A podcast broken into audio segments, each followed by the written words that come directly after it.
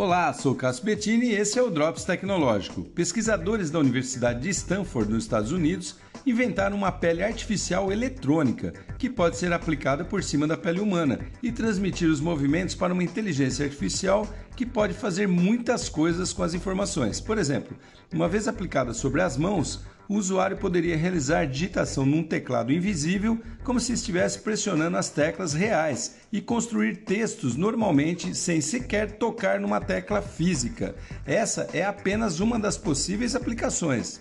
E o mais interessante é que essa pele eletrônica é aplicada através do borrifamento, ou seja, o negócio é um spray mesmo, e isso já é uma inovação e tanto. Outra abordagem que eles imaginam é a utilização dessa tecnologia para reconhecimento de linguagens de sinais, criação de avatares realistas né, do rosto das pessoas, para uso em reuniões virtuais, edições computacionais, enfim, para diversas funcionalidades, considerando sua flexibilidade de aplicação.